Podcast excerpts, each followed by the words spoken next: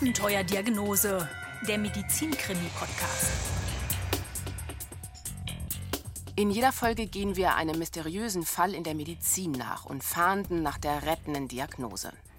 Dabei geht es zu wie bei einem Kriminalfall. Es ist die Jagd nach Indizien, Spuren und Beweisen für die Ursache rätselhafter Beschwerden. Oft ist es ein Wettlauf mit der Zeit.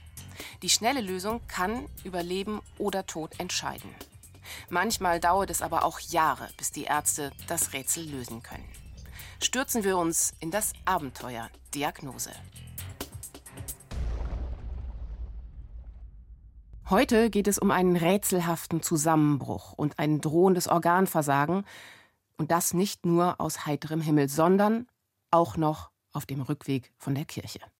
Mein Name ist Anja Martini, ich bin Medizinjournalistin und bei mir ist Volker Prekelt. Er ist der Autor der heutigen Geschichte. Hallo Volker. Hallo. Volker, erzähl, wohin hat sie dich geführt? Na, diese Geschichte, die hatte mehrere spannende Facetten und die hat mich zu Ärzten geführt, na klar, ins Krankenhaus und überraschenderweise zu einem Theologen.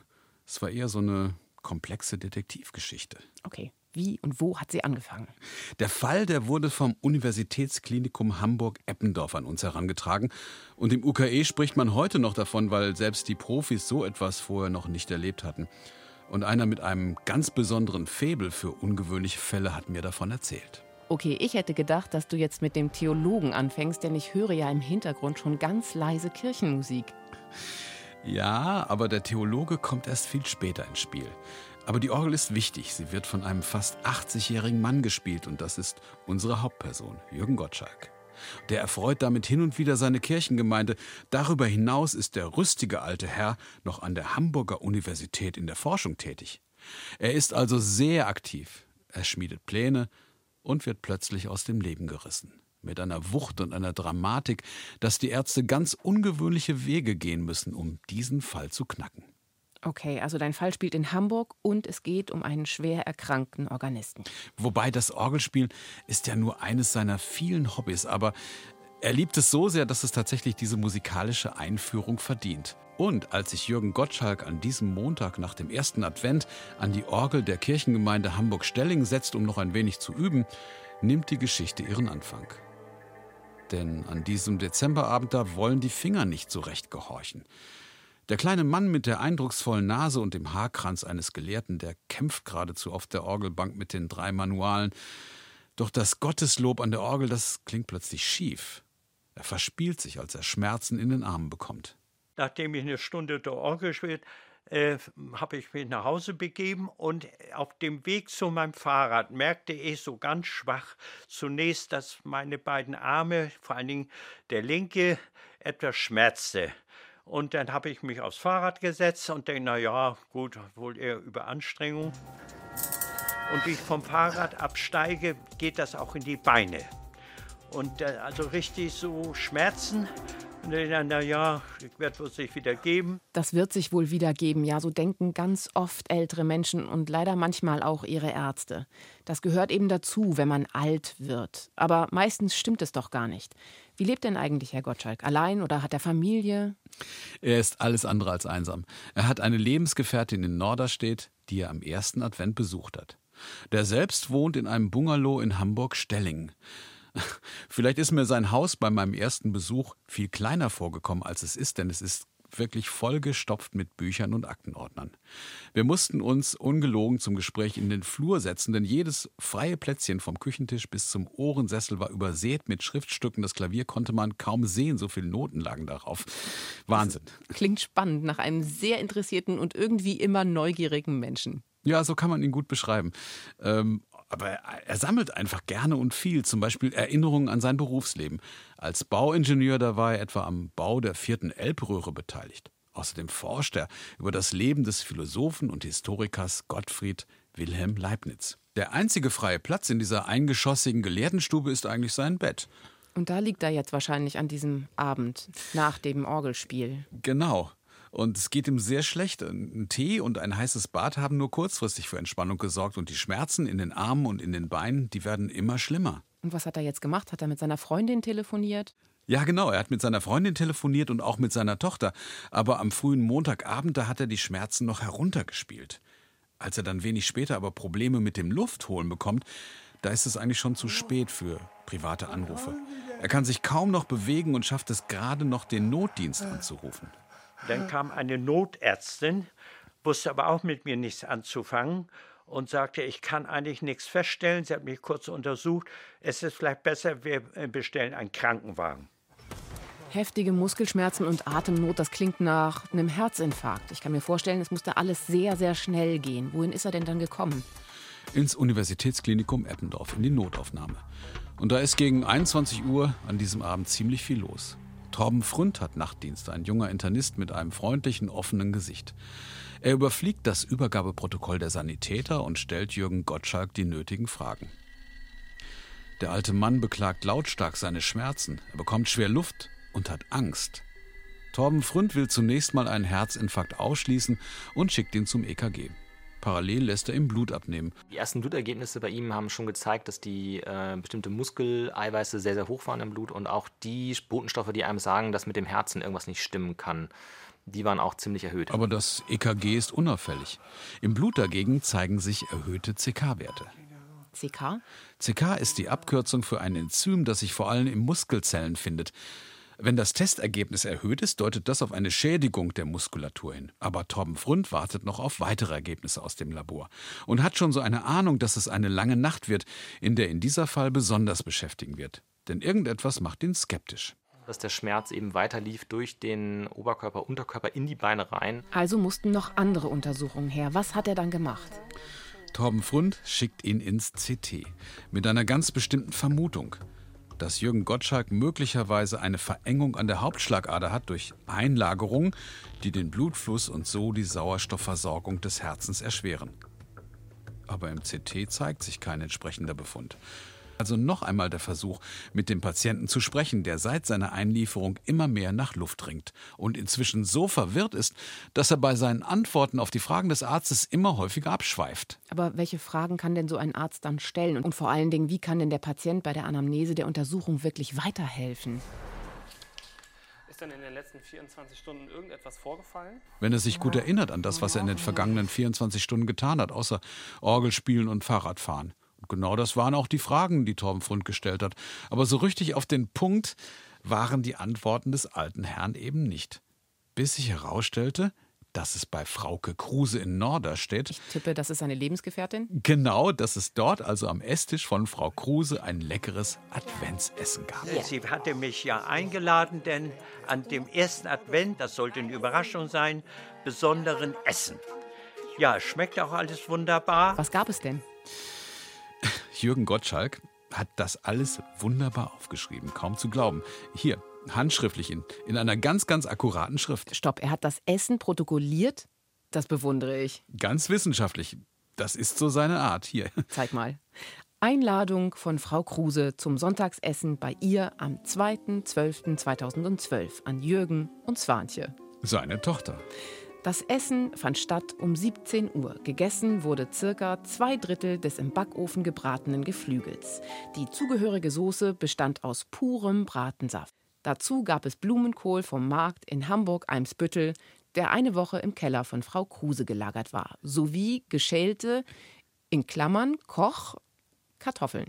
Und, und hier, schau mal da unten, Nachtisch. Mhm. Selbst, Klammer auf, von Frau Kruse, Klammer zu, erzeugtes Schokoladeneis für Swantje Gottschalk. Lecker. Mhm. Ich kann mir gut vorstellen, dass er das in so in der Art auch in der Notaufnahme erzählt hat. Bei Torben Fründ ist eigentlich nur eins hängen geblieben. Sie meinte, sie hätte ein Fasan gekauft. Und am Montag noch einen Nachschlag, also nochmal Fasan mit ordentlich Soße. Auch das steht da haarklein in seinem genau. Protokoll. Genau. Am Montag, den 3.12., wurde von Frau Kruse und Jürgen Gottschalk um 15.30 Uhr gemeinsam der Rest mit reichlich Bratensoße, Klammer auf, nachgewürzt mit Salz, Pfeffer, Schlagsahne und Mondamin zum etwas andicken, Klammer zu. Dazu Rest der Kartoffeln, ergänzt mit Bandnudeln, Klammer auf. Insgesamt ein Resteessen, Klammer zu, verzehrt. Und kein Nachtisch.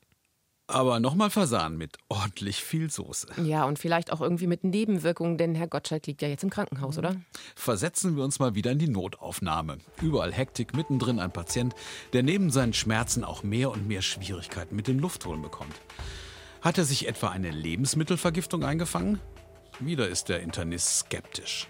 Das hat mir jetzt nicht so viel gesagt, dass man nach Fasanengenuss dann irgendwelche Symptome bemerkt, aber ähm, als dann äh, der Patient dann nochmal dezidiert darauf hingewiesen hat, dass er da ähm, von diesem Vogel gekostet hat, haben wir dann nochmal genauer nachgefragt und nachgeforscht. Er hat eine Idee und ruft beim Giftnotruf in Hannover an. Der ist rund um die Uhr erreichbar, also auch um Mitternacht. Torben Fründ berichtet von den Symptomen seines Patienten und vom Fasanenbraten.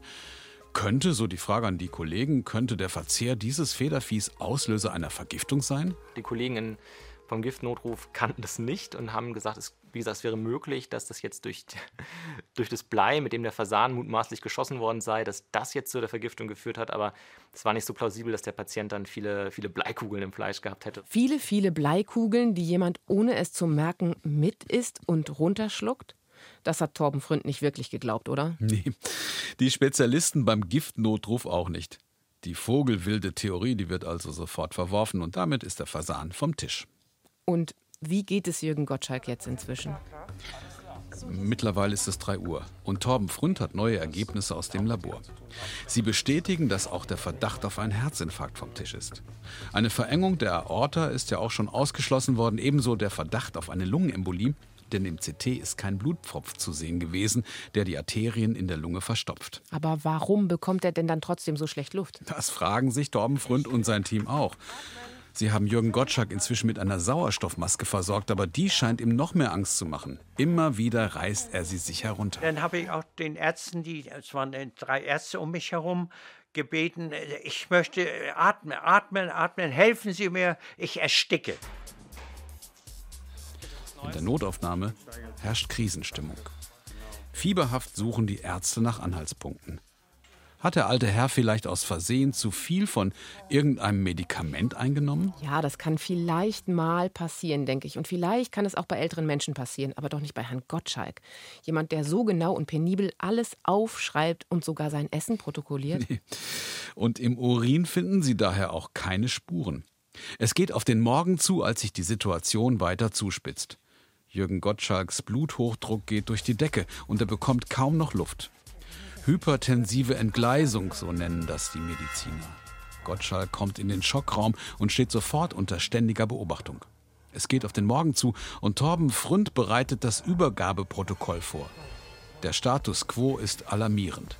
Die Muskelenzyme sind erhöht. Was ja ein Zeichen für Muskelzerfall wirklich auch ist. War das bei Jürgen Gottschalk auch so? Ja, was Beine und Muskeln angeht, war das offensichtlich. Aber auch das Herz ist ja ein Muskel und Jürgen Gottschalks Herz wird immer schwächer. In seiner Lunge wiederum reichert sich Wasser an. Und die Zerfallsstoffe der Muskelauflösung, die verstopfen die Niere. Und das heißt, Jürgen Gottschalk schwebt in akuter Lebensgefahr. Und deshalb kommt er am Morgen auf die Intensivstation. Weil die Ärzte befürchten, dass die Nieren nicht mehr lange arbeiten, wird sofort ein Nierenspezialist dazugezogen, ein Nephrologe. Matthias Janek ist ein drahtiger Mitvierziger mit grau melierten Haaren und flinken Augen hinter einer modischen Hornbrille. Auf den ersten Blick macht ihm das Wasser in der Lunge besonders viel Sorgen. Das ist eine dramatische Belastung für das Herz und kann zum Ersticken führen. Längerfristig kommt es zu einem Anfall von Giftstoffen. Es besteht die Gefahr, dass Jürgen Gottschalk an der Vergiftung durch die Nierengifte verstirbt. Und das klingt jetzt so, als müsse jetzt ganz schnell was passieren. Um das Versagen der Nieren zu verhindern. Also der Patient war sofort dialysepflichtig. Das heißt, wir haben eigentlich nur eine symptomatische Therapie gemacht, indem wir die Nierenfunktion ersetzt haben. Aber wusste denn Matthias Jannik, warum die Niere versagt? Nein. Doch zum Glück hat Matthias Jannik ein Faible für komplizierte Fälle. Wie ein Detektiv trägt er die wenigen Anhaltspunkte zusammen. Durch den Muskelzerfall werden Eiweiße freigesetzt. Der ansteigende CK-Wert belegt das schwarz auf weiß. Aber woher kommt dieser Muskelzerfall, der auch das Herz bedroht? Medikamentenmissbrauch und Lebensmittelvergiftung sind ja erstmal vom Tisch. Fernreisen hat er auch nicht unternommen. Tropische Krankheiten können also ausgeschlossen werden. Wie gesagt, Matthias Janek, der heute im Albertinen-Krankenhaus arbeitet, aber damals im UKE diesen Fall miterlebt hat, ist einer, der diagnostisch gerne querdenkt. Während die Pumpen in der Dialyse laufen und Jürgen Gottschalks Blut gereinigt wird, grübelt er über die Möglichkeit einer seltenen Erkrankung nach.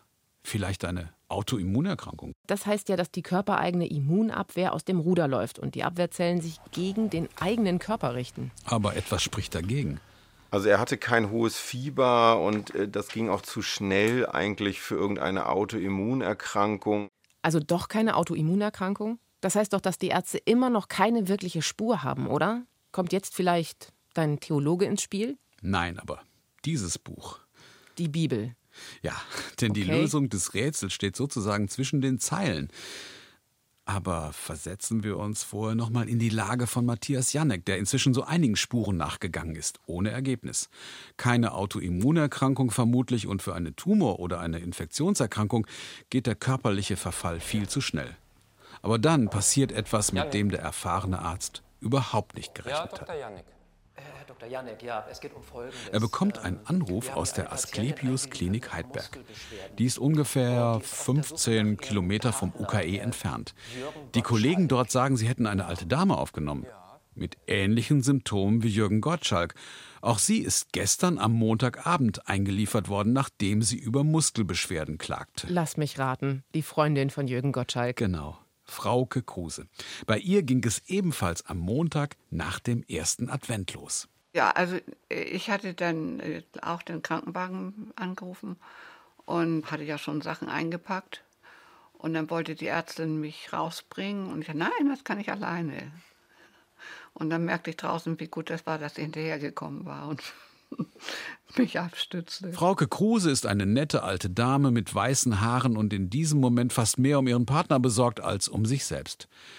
Denn schließlich haben Jürgen und sie am Montagabend noch miteinander telefoniert und sich gegenseitig ihr Leid geklagt.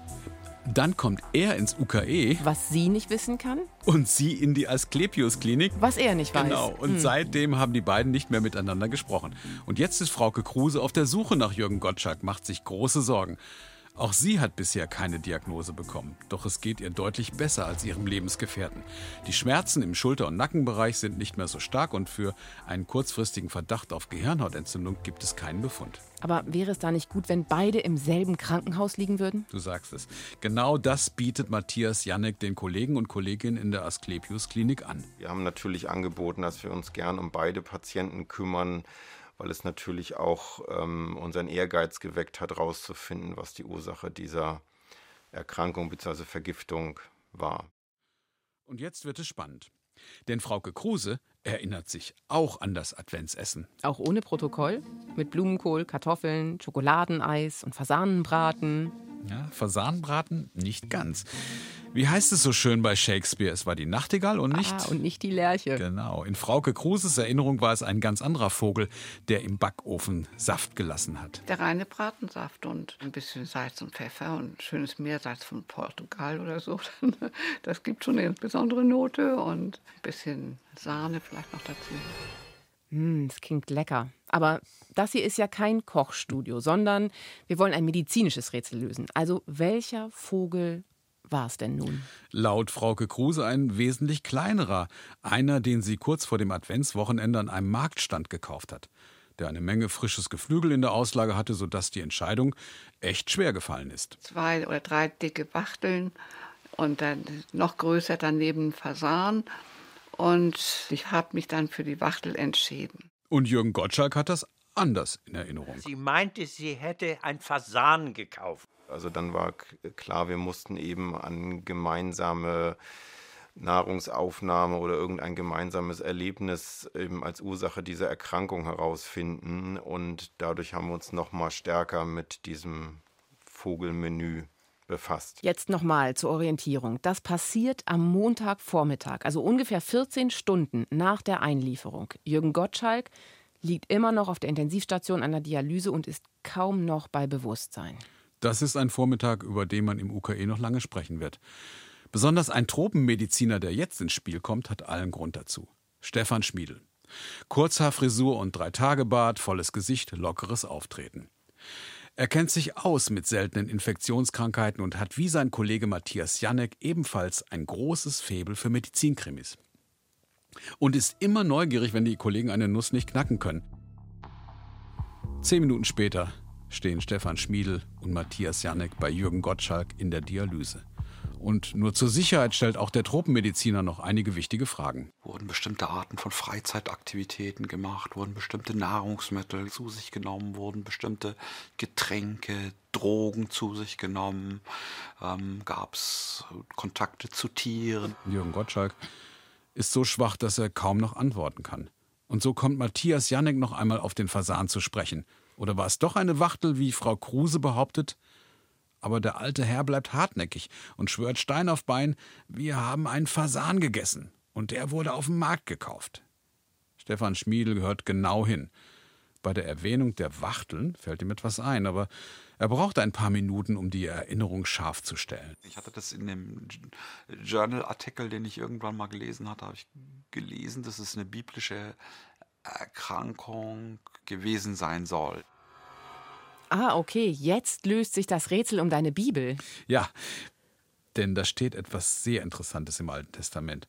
Und das ist dem Tropenmediziner irgendwie in den Sinn gekommen. Mal ganz weit zurück in die Vergangenheit. Das auserwählte Volk wird auf seiner Reise ins gelobte Land mit Manna von oben verpflegt.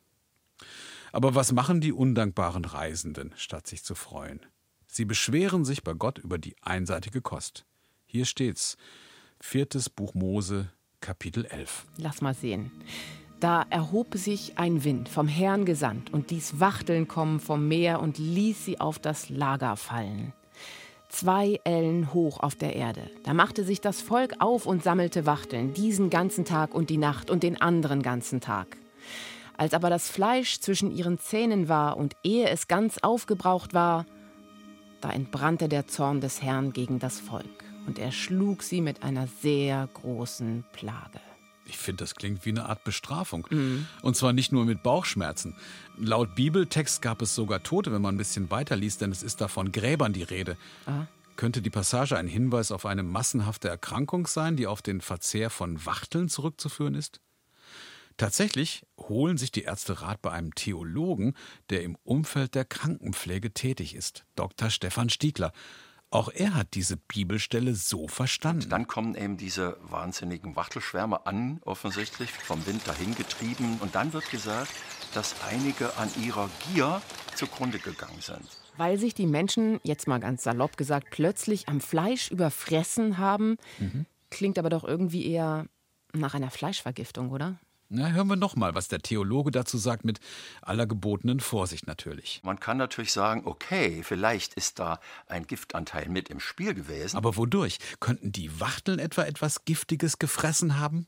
Also die Wachteln ähm, sind ja Zugvögel und äh, soweit man weiß, ist es so, dass sie auf ihren Zügen bestimmte Samen ähm, essen, bzw. konsumieren, aufpicken.